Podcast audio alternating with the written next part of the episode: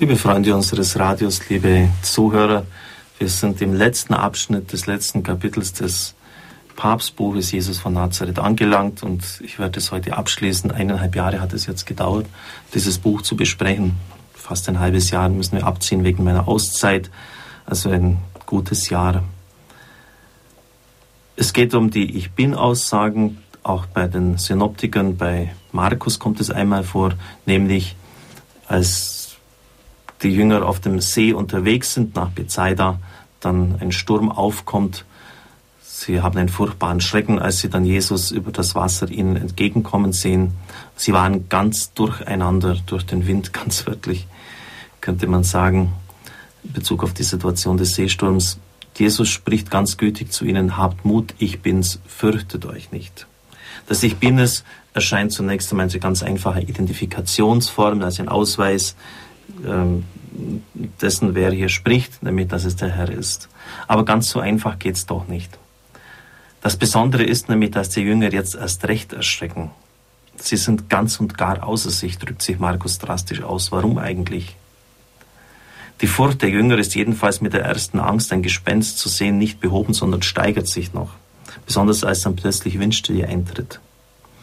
Es ist ein ganz offenkundig theophanisches Moment, also eine, ein Moment der Gottesoffenbarung, die den Menschen überfällt, wenn er sich der Gegenwart Gottes unmittelbar ausgesetzt sieht. Das war ja auch so, als Simon Petrus von Christus vom Boot aus in die Nachfolge gerufen worden ist und er sagt dann, geh weg von mir, ich bin ein sündiger Mensch. Es ist der Gottesschrecken, der über die Jünger hereinbricht. Denn das Gehen über Wasser ist Gottes Sache, das kann kein Mensch. Der den Himmel ausspannt, er allein, der über den Wogen des Meeres einherwandelt, so heißt es im Buch Job über Gott. Der Jesus, der über die Wasser geht, ist nicht einfach der vertraute Jesus. In ihm erkennen sie plötzlich die Gegenwart Gottes selber. Und dem entspricht dann auch die Proskynesis vom Griechischen her, also das Niederfallen der Jünger, die Anbetung, das mit dem Wort bei Matthäus dann schließt, wahrhaft, du bist Gottes Sohn. Nun ganz zum Schluss die vielen Ich Bin-Aussagen, auf die der Papst nur das ganz äh, ja, kursorisch eingeht, wo es mit einem Bildwort inhaltlich konkretisiert wird. Bei Johannes sind es sieben Bildworte und er meint, dass es kein Zufall ist, dass es gerade sieben sind. Brot des Lebens, ich bin das Licht der Welt, die Tür, der gute Hirte, die Auferstehung und das Leben. Das sind zwei und jetzt die nächsten drei auch als eines zusammengefasst. Der Weg, die Wahrheit und das Leben, der wahre Weinstock. Man könnte auch noch in Bezug auf Johannes 7 hinzufügen, ich bin das lebendige Wasser, auch wenn dieses, dieser Ausdruck ich bin in diesem Zusammenhang nicht verwendet wird. All diese Bildworte sind Variationen des einen Themas, dass Jesus gekommen ist, damit die Menschen das Leben haben und es in Fülle haben. Es gibt nur die eine Gabe des Lebens und er kann sie geben, weil in ihm das Gottesleben in ursprünglicher und unerschöpflicher Fülle anwesend ist. Der Mensch braucht und ersehnt letztlich nur eines Leben, das volle Leben, das Glück. An einer Stelle nennt Jesus bei Johannes dieses Einfache, auf das wir warten, die vollkommene Freude. Dies eine, um das es in den vielen Wünschen und Hoffnungen des Menschen geht, ist auch ausgedrückt in der zweiten Vater unser Bitte, dein Reich komme. Das Reich Gottes ist Leben in Fülle. Gerade weil es nicht nur privates Glück, individuelle Freude ist, sondern die zu ihrer rechten Gestalt gekommene Welt, die Einheit von Gott und Welt. Der Mensch braucht letztlich nur eines, in dem alles enthalten ist. Aber er muss durch seine vordergründigen Wünsche und Sehnsüchte hindurch erst erkennen lernen, was er wirklich braucht und was er wirklich will. Er braucht Gott. Und so können wir nun sehen, dass hinter all diesen Bildreden letztlich dies steht, Jesus gibt uns das Leben, weil er uns Gott gibt. Er kann ihn geben, weil er selbst eins ist mit Gott, weil er der Sohn ist. Er selbst ist die Gabe, er ist das Leben. Eben darum ist sein ganzes Wesen Mitteilung, ganz pro Existenz, das heißt Dasein für andere. Blicken wir zurück. Dann resümiert der Papst noch dieses Kapitel. Er ist auf drei zentrale ähm, Worte eingegangen, Prädikationen für Christus, Menschensohn, Sohn und ich bin es. Alle diese drei Worte zeigen die tiefe Verwurzelung in dem Wort Gottes, der Bibel Israels, dem Alten Testament. Aber erst in Christus erhalten all diese Worte ihren vollen Sinn. Auf ihn haben sie sozusagen gewartet. Geht natürlich jetzt auch für das Weihnachtsevangelium. In all diesen drei Worten erscheint die Originalität Jesu, sein Neues, das nur ihm eigene, für das es keine weiteren Ableitungen gibt. Alle drei sind daher nur in seinem Mund möglich, zentral das Gebetswort Sohn, dem die Anrede Abba Vater korrespondiert. Keines der drei Worte konnte daher, so wie es dasteht, einfach ein Bekenntniswort der Gemeinde der sich bildenden Kirche werden. Das wird in der Theologie oft behauptet. Den Inhalt aller drei Worte mit dem Zentrum der Sohn hat die wertende Kirche in das Wort Sohn Gottes hineingelegt, dass sie damit definitiv von der mythologischen und politischen Vorgeschichte löste. Der Pharao, die mächtigen Könige damals verstanden sich auch als Söhne Gottes. Auf dem Boden der Erwählungstheologie Israels erhält es eine ganz neue Bedeutung, die von Jesu Reden als der Sohn und als der Ich Bin vorgezeichnet ist. Diese neue Bedeutung muss in vielfältigen und schweren Prozessen der Unterscheidung und des Ringens vollends geklärt werden.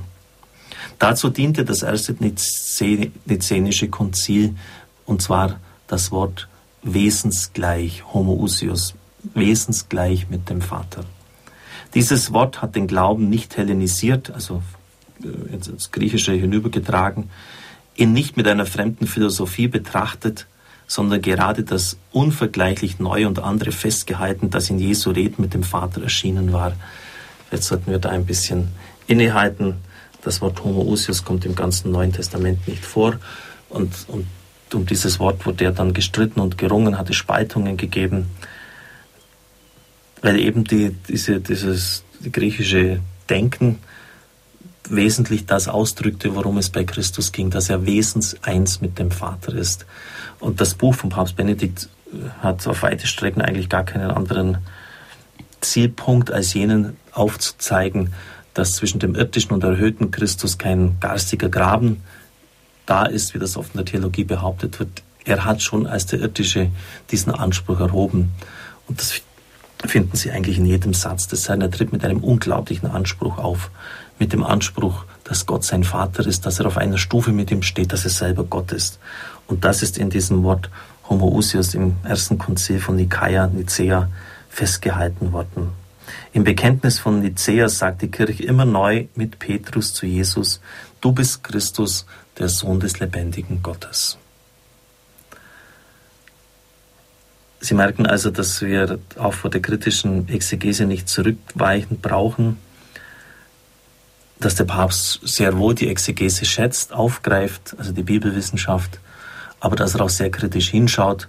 Unser Lehrer hat uns immer gesagt, Sie müssen eigentlich nur auf eines schauen, was sind die, ähm, die Vorurteile, was sind die, die Prämissen, mit denen jemand an einen Text herangeht, was will er von vornherein ausgeschlossen wissen, was ist ihm wichtig und dann können Sie diese Exegese einordnen. Das ist zwar ein bisschen bedauerlich, aber dass es so ist, dass man da ja, nicht alles so unbesehen einfach stehen lassen kann, aber es ist eben so. Und es ist ja die Geschichte der Exegese der letzten ja, 100 Jahre gewesen oder noch weiter zurück, dass es da ganz unterschiedliche Auslegungen gegeben hat. Und meines Erachtens hat der Papst einen bahnbrechenden Beitrag dazu geleistet, uns hier die Richtung zu weisen. Er ist eben ein Theologe ähm, und unser verstorbener Papst Johannes Paul II. war von seiner Schulbildung her wesentlich ein Philosoph. Das hat man auch in all seinen Reden, seinen Ansprachen gemerkt. Und ich glaube, dass das, wenn man die beiden Pontifikate miteinander sieht, dass das die, eine ideale Ergänzung ist, wie es gar nicht besser hätte sein können.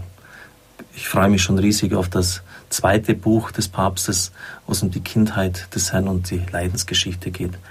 Im neuen Jahr möchte ich dann noch die wertvolle Enzyklika Spe Salvi, die er im November des letzten Jahres geschrieben hat, aufgreifen. Vielleicht ist bis dahin dann schon passend zum Osterfest das zweite Buch erschienen.